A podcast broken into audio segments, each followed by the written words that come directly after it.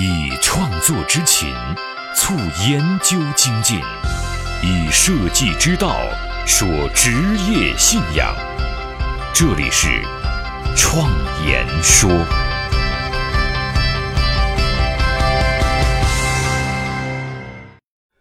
大家好，我是主持人张子健。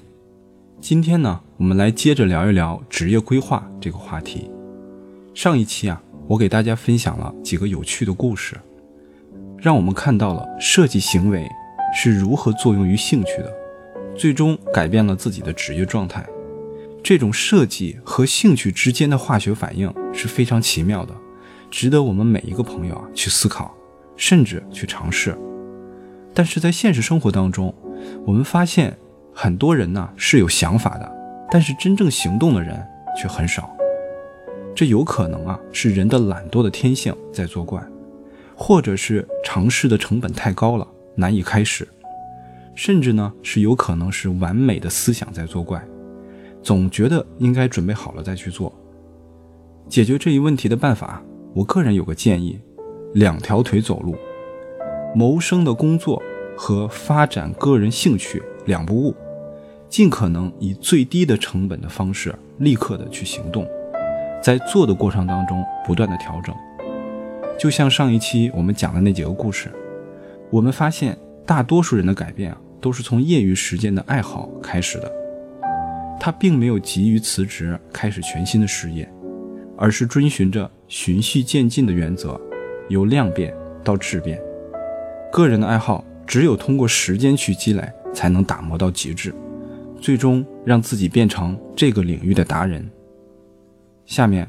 我将继续以故事的形式跟大家来分享这些观点，让我们来看一看他们是如何给自己勇气开始行动的。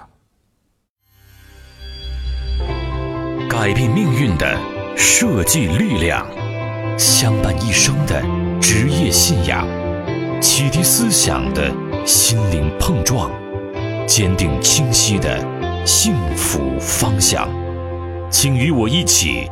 设计信仰。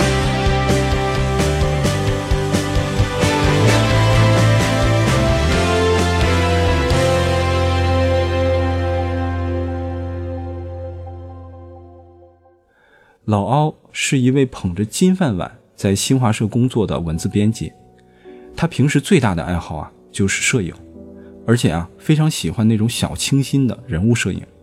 业余时间啊一有空他就去给朋友拍照。时间久了呢，他就发现，传统的婚纱摄影啊，都太过于死板了，似乎人们更喜欢那种随意的、生活化的小清新的风格。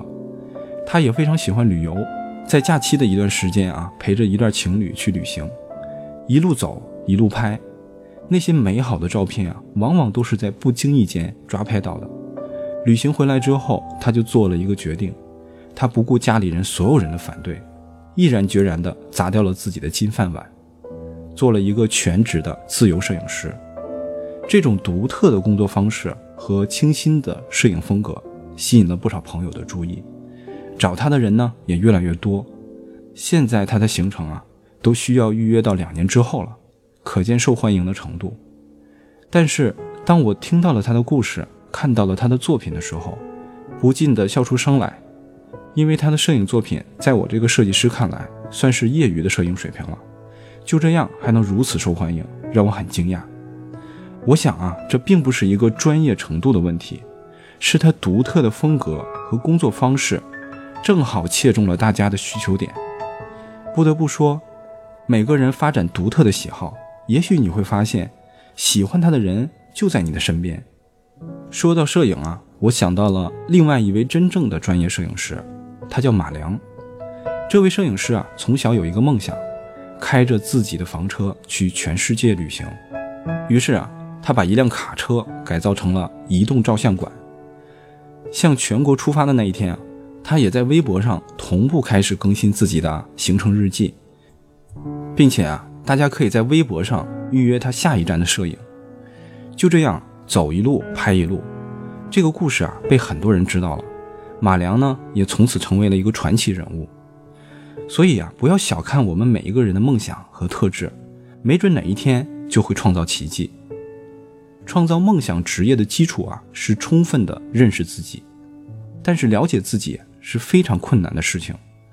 如果我们在了解自己的过程当中遇到了困境，我们不妨让自己回到小孩子的那个时候。孩子啊，都知道自己喜欢什么，不喜欢什么。回想你年轻的时候最喜欢做的是什么事情，什么事情能让你做上几个小时不知疲倦？如果你找到了这样一个事情，那么就开始尝试吧。因为理想的职业形态可能是原本在这个社会当中就不存在的，是需要你自己把它创造出来的。以前的时代呢，不允许我们这样做，但是今天可以。就好像有一些人喜欢狗，乐于群分的去遛狗，也乐于去帮助别人去遛狗。时间一长，这也竟然成为了一个职业——遛狗师。也许啊，这仅仅是一个开始。从此呢，他开启了另外一扇大门，进而成为养狗的营养专家，或者是动物运动的专家。谁说这不是一辈子的事情呢？说到养狗啊，我个人对狗啊没啥感觉。但是特别喜欢猫咪，就像我在第一期节目当中讲自己的故事那样。当我下定决心要做一辈子设计师的时候，我发现这种思想啊会影响到其他方面，让我在养猫这件事情上也肆无忌惮，从两三只变成了二十多只，认定自己的一个特质，规划一段时间做到极致，把简单的事情重复去做。这就是我通过对身边这些朋友的观察。总结而来的生活法则，无论是对于我的设计研究，还是行业交流，还是艺术创作，我都用同样的态度在做。而我发现，如果没有正确的发挥特质，常常呢会被误解为是缺点。正确的配置个人的特质，会让我们走上一条快速的自我发展的路。假如呢你已经找到了自己的特质，并且开始去尝试。你会不会担心自己变成井底之蛙呢？担心自己做的事情并不会给自己带来经济价值，也最终呢无法变成事业。我个人的建议啊是无需担心，在未来的世界可以包容一切，我们要坚信这一点。唯一可担心的事情啊是自己做的是否足够极致，这才是影响我们最终是否能够商业化的关键。当你做的事情突破了某一个极限。就可以去关注市场和周边的人了，各种机会呢也会主动的跑过来找你，就好像我下面要说的这个叫林糊糊的人，他是一个痴迷于国画的画师，他把自己国画上的绘画方法运用于肖像绘画，并且针对了一个特别具体的人群——儿童，他把自己的技能和喜欢孩子的这个性格做了一个有机的结合。儿童肖像中国画，这本身就是一个具有创意的市场切入点，也具有天然的分享特征，口碑呢也自然可以流传开。这种口碑所形成的圈子，正是需要我们特意去经营的。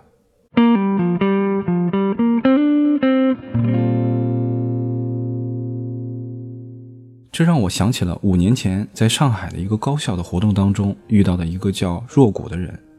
他给我留下的印象是，他是一个很有浊气的人，做事很踏实，能够坚持的认真做一件事情。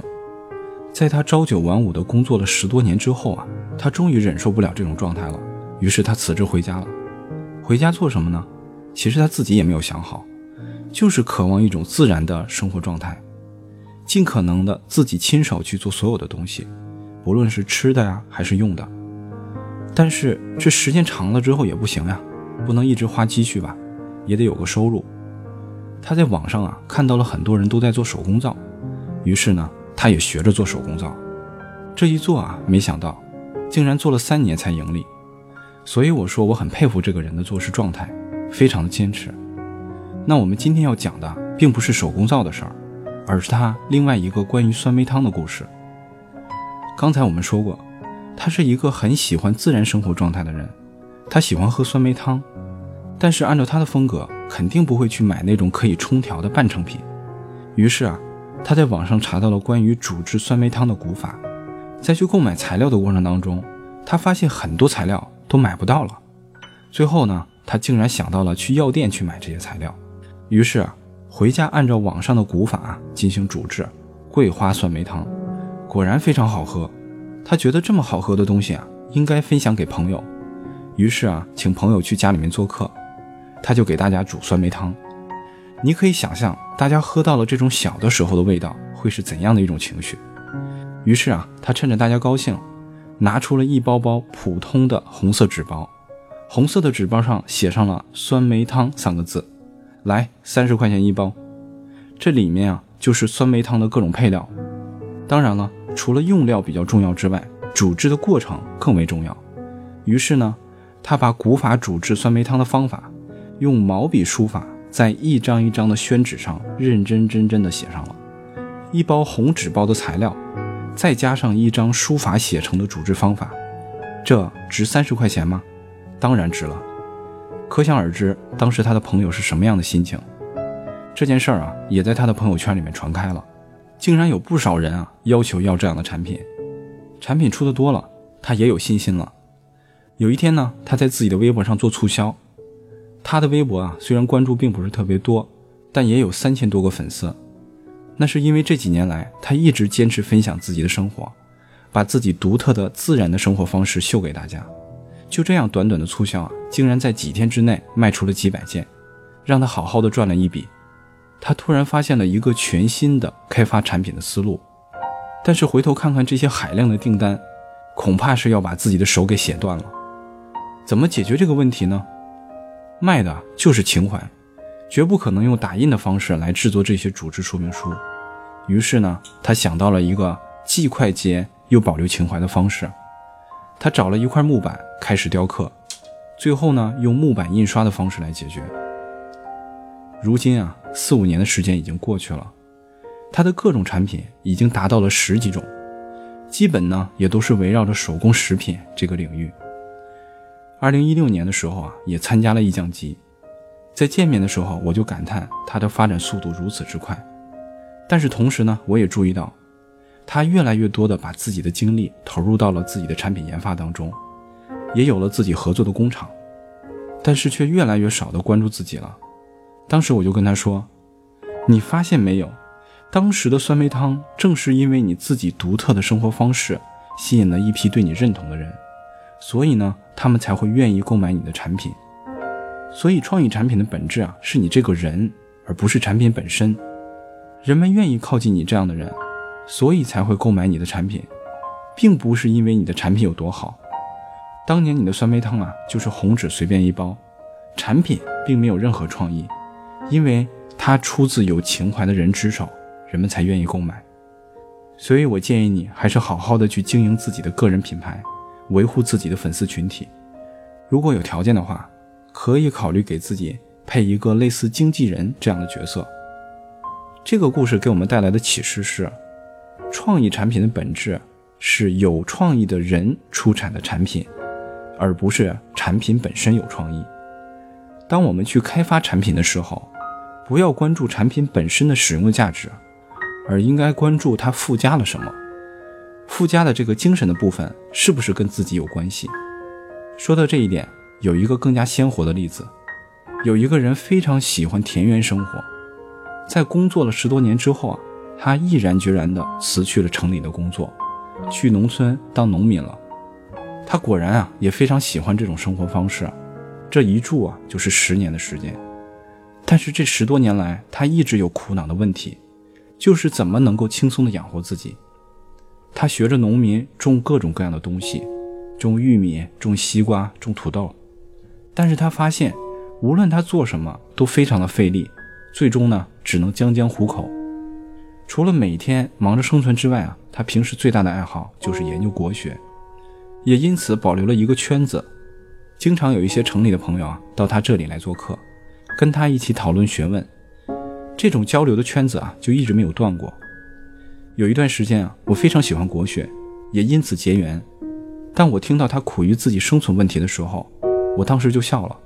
我说：“有些事情啊，显而易见，可能自己啊却不清楚。”我跟他说了一个建议：“你呀，就应该保持现在的状态，在地里面该种什么就种什么，然后你在你房子的旁边啊再盖一个房子，让你城里的朋友来这里的时候啊，也能住上一两天，而且不至于早上来晚上走。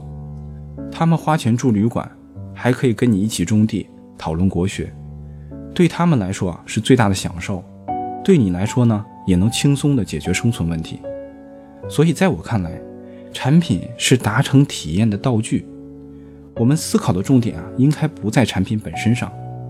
不是所有人啊都能像这位朋友一样。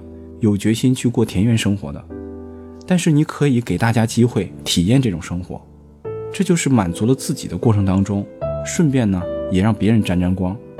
就好像外国有一个人，他总是苦恼于自己该怎么做好一个父亲，对他来说啊，这似乎是非常艰难的事情。为了做好一个父亲，他把这件事情变成了一个需要攻克的难题，认认真真的去找资料，进行学习实践。当自己逐渐的学有成就的时候，他发现身边的很多男人都有这样的需求，他们也希望自己能做一个好父亲。于是呢，他就做起了好父亲培训班，把自己的经验和学习分享给别人，也变成了一个生意。这就好像是我们前两期讲的那个故事——咬屁股的虫子。当个人的趣味通过传媒分享给别人的时候，它就有可能成为你的事业。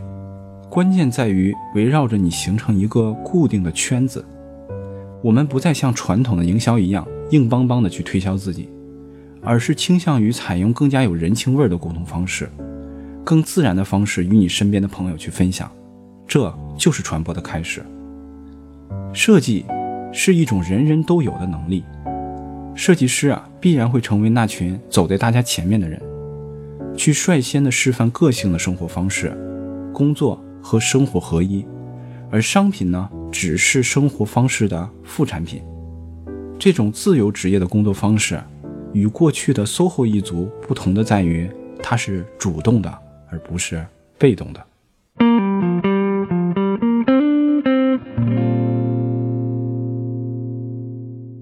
所以说啊，在职业规划面前，设计是一种能力、行为助力。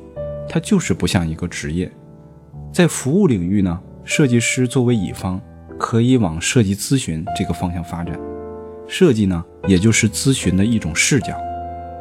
在创业和创意产品领域，设计自然就是开发产品的出发点。如果呢，你想成为一个艺术家，设计也可以是艺术创作的一种手段。如果你是一个大学的专业老师，设计更是创造力启发的途径。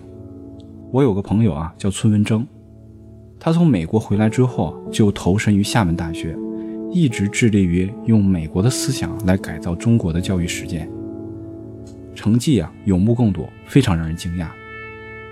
综上所述，所以说设计是这样一种存在，它不像我们以往的认知，只是一个职业而已。我们发现。最佳的职业状态就是个人的特质，加上兴趣，加上设计行为，然后在实践的当中不断的调整，完善职业状态。以设计的思路，一个一个的拿下最佳的小目标，个人的兴趣也会越开发越多，越玩越像孩子。对于所谓的成功来说，不如让我们活在努力的路上。那会让我们体会到幸福的滋味。我们做的这一切，就是在不断的努力、坚持做自己。我是自由设计师张子健，感谢大家听我创言说。